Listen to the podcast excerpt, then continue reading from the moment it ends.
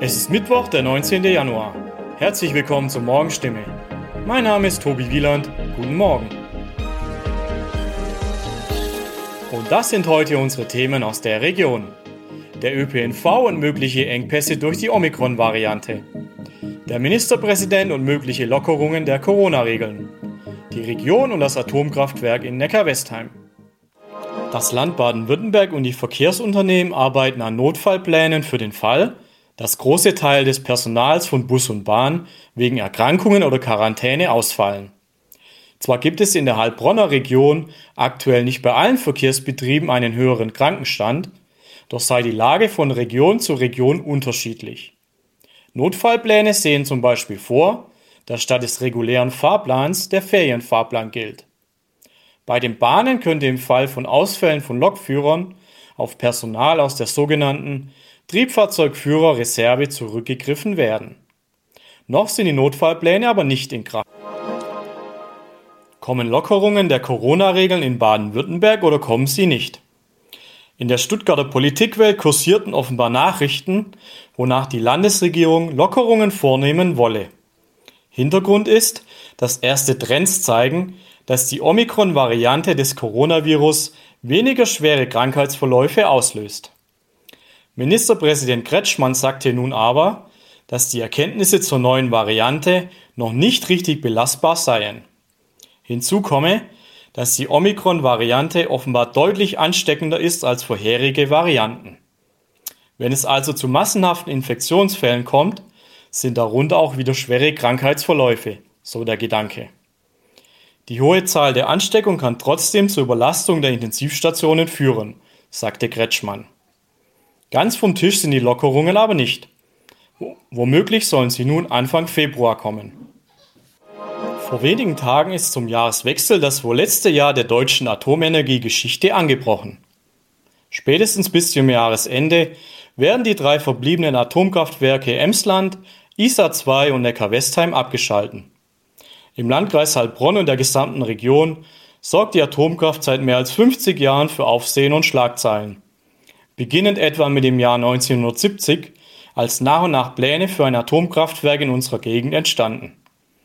Nun laufen in Neckar-Westheim die Vorbereitungen für das Abschalten des Reaktors sowie für den Rückbau auf Hochtouren. Das exakte Abschaltdatum steht noch nicht fest. Es dürfte aber vor dem 31. Dezember 2022 liegen. Soweit die Nachrichten aus der Region. Mehr und ausführliche Informationen lesen Sie in unseren Zeitungen oder auf stimme.de. Weiter geht es mit Nachrichten aus Deutschland und der Welt mit unseren Kollegen in Berlin. Vielen Dank und einen schönen guten Morgen. Ich bin Nicole Markwald. Das sind heute unsere Themen aus Deutschland und der Welt. Bundesgesundheitsminister Lauterbach will die schnelle Impfpflicht. In Frankfurt beginnt heute der Prozess gegen einen syrischen Arzt, dem Folter vorgeworfen wird. Und schwere Spannungen im Ukraine-Konflikt. US-Außenminister Anthony Blinken reist nach Kiew.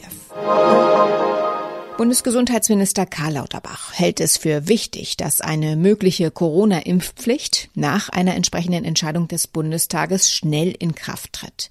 Die Impfpflicht müsse schnell kommen, sagte der SPD-Politiker am Abend in der Sendung RTL Direkt. Clemens Kurt berichtet. Eine neue Corona-Welle erwartet Lauterbach im nächsten Herbst. Tritt die Impfpflicht im Frühjahr in Kraft, bliebe noch genügend Zeit, denn Ungeimpfte müssen insgesamt drei Impfzyklen durchlaufen.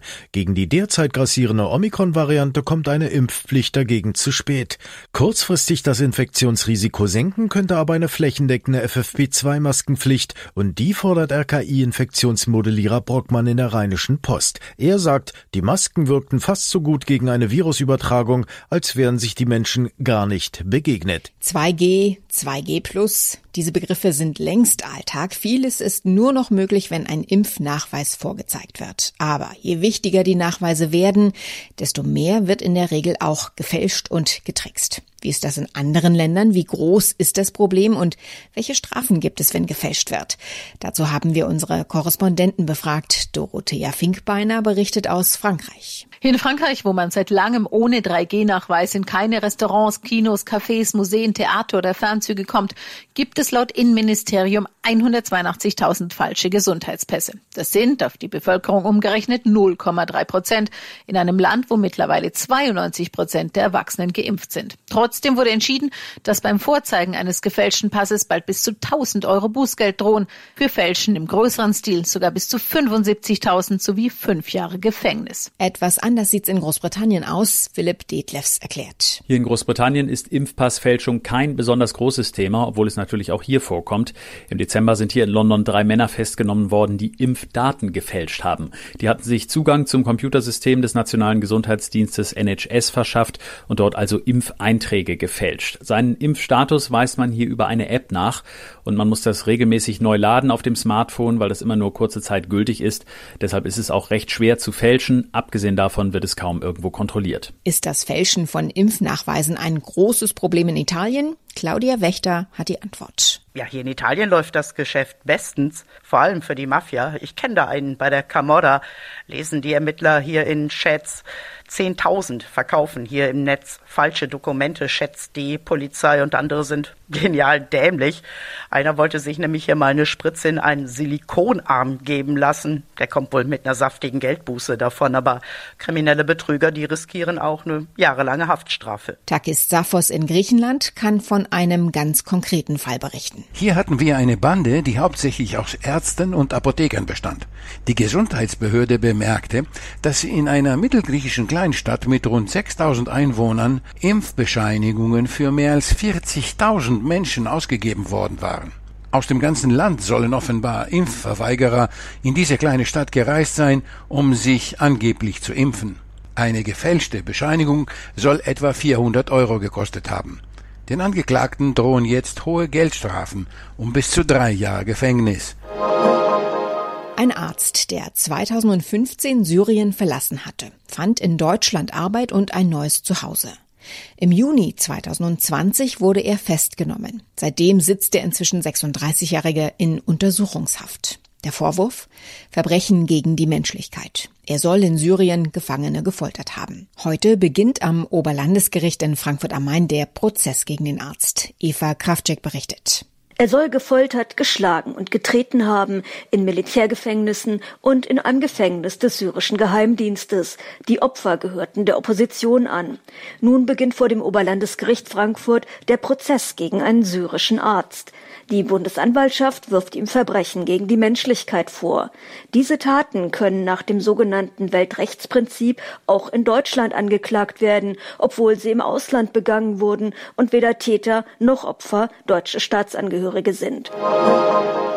US-Außenminister Anthony Blinken reist angesichts der Zuspitzung des Ukraine-Konflikts nach Kiew und Berlin. Die Reise folge auf intensive Bemühungen, mit den europäischen Partnern eine gemeinsame Reaktion auf die Bedrohung Russlands für die Ukraine zu finden, teilte das US-Außenministerium mit. Tina Eck aus Washington. Der Schulterschluss mit den europäischen Verbündeten, vor allem Deutschland, ist für die US-Regierung besonders wichtig im Umgang mit dem Ukraine-Konflikt. Transatlantische Solidarität sei das beste Mittel gegen russische Aggression, das sagt Blinken immer wieder. Zunächst trifft er aber in Kiew den ukrainischen Präsidenten und Außenminister, um das Engagement der USA für die Souveränität und die territoriale Integrität der Ukraine zu versichern. An der US-Botschaft dort will Blinken eine Notfallplanung erörtern im Falle einer weiteren weiteren Eskalation. Am Donnerstag wird Blinken dann nach Berlin kommen, wo er unter anderem mit Bundesaußenministerin Annalena Baerbock zusammenkommen will. In unserem Tipp des Tages geht's heute um folgendes Dilemma. In der Wohnung ist etwas kaputt, es hilft alles nichts, die Handwerker müssen ran, aber wie kann ich sicherstellen, dass die auch gesund sind? Impf- oder Testnachweis erfragen, bevor ich die Handwerker in die Wohnung lasse? Ronny Thorau hat sich erkundigt, Ronny, wenn in Restaurants oder Geschäften am Eingang zum Beispiel 2G-Regeln geprüft werden, kann ich das auch an meiner eigenen Wohnungstür bei Handwerkern machen? Ja, gute Frage mit auch einer klaren Antwort von Verbraucherschutzexperten. Nein. Der Datenschutz verbietet es da, dass ich von einzelnen Handwerkern an der Tür die Info verlangen kann, ob sie geimpft oder getestet sind. Soweit so wenig befriedigend vielleicht für Menschen, die da Sorgen haben, dass sie sich das Virus durch Handwerker oder auch Stromableser ins Haus holen. Andererseits, es gilt ja inzwischen 3G am Arbeitsplatz, was beim Handwerker ja auch meine Wohnung ist. Das heißt, der muss geimpft oder getestet sein. Genau, sein Betrieb muss das sicherstellen. Wenn man da Zweifel hat, kann man auch mal bei der Firma anrufen und sich das ausdrücklich nochmal bestätigen lassen. Allerdings eben nur 3G. Also man hat da eben kein Recht, dass nur ein Geimpfter kommt. Auch getestet reicht. Was man aber verlangen kann, ist die Einhaltung von Hygieneregeln in der Wohnung. Also man kann schon freundlich und höflich darauf bestehen, dass Handwerker bitte eine Maske aufhaben oder auch Abstand halten. Und auch so ein bisschen lüften kann man ja zum Teil, wenn man die Handwerker jetzt damit nicht gleich schockfrostet. Und nur mal angenommen, eine allgemeine Impfpflicht kommt, dann haben ungeimpfte Handwerker ein Problem, oder? Weil ich die dann als Mieter ablehnen kann? Ja, das kann das Ganze natürlich ändern. Zum Beispiel, wenn da jetzt erweiterte Berufsgruppen eine Impfpflicht bekommen sollten, wie vielleicht auch Handwerker, oder wenn eine allgemeine Impfpflicht kommt, dann hat man natürlich ein ganz anderes Recht äh, zu verlangen, dass nur geimpfte Handwerker vor der Tür stehen. Aber wie das dann genau funktionieren soll, wie ich das prüfen darf oder was da für Strafen drohen, das ist ja alles noch ungeklärt. Die deutschen Handballer haben ungeschlagen die Hauptrunde bei der Europameisterschaft in Ungarn und der Slowakei erreicht. Das dritte Gruppenspiel gewann das Team mit 30 zu 23 gegen Polen. Dabei mussten sie gleich auf neun Spieler verzichten, die allesamt positiv auf Corona getestet wurden.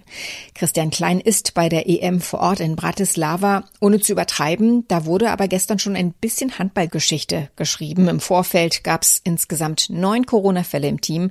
Fünf Spieler mussten nachnominiert werden und am Ende gewinnt man dann doch recht souverän gegen Polen. Wie kann sowas gehen? Tja, das wissen die Spieler wahrscheinlich selber noch nicht so richtig, aber eins ist klar, der Team Spirit im deutschen Team, der scheint echt zu stimmen, denn diese fünf nachnominierten Spieler, die durften zum Beispiel erst kurz vor Abfahrt zum Spiel zur Mannschaft stoßen, unter anderem Rune Damke. Da half eigentlich fast nur noch Galgenhumor dann irgendwann, weil ich wirklich auch isoliert war von der Mannschaft, bis wir eigentlich zum, zum, äh, zu der Arena gefahren sind. Ich habe aber in der Kabine direkt gemerkt, dass die Stimmung gut ist und ich glaube, jetzt nach dem Spiel ist sie noch besser. Das war sie wirklich und das auch völlig zu Recht. Es gab ja auch die kuriose Situation, dass noch zusätzlich der Torwart und Linksaußen positiv getestet wurden, hieß, die Nachrücker mussten direkt ran. Ja, und vor allen Dingen nur mit einem Torwart, sehr unüblich beim Handball. Yogi Bitter hatte ja eigentlich gesagt, er kommt nur noch zur Nationalmannschaft, wenn es einen Notfall gibt. Gut, der war dann wohl gestern mehr als eingetreten und dann stand er da alleine im Tor, 60 Minuten lang. Das hatte er so auch noch nicht erlebt. Vielleicht in der B-Jugend oder so, aber sonst gefühlt er mich noch nie. Also auch mit seinen 39 Jahren hat er im Handball noch was Neues erlebt. Wie geht's denn jetzt für die Handballer weiter? Tja, die stehen jetzt mit zwei Pluspunkten in der Hauptrunde. Donnerstag geht es gegen Spanien, dann noch gegen Norwegen, Schweden und Russland.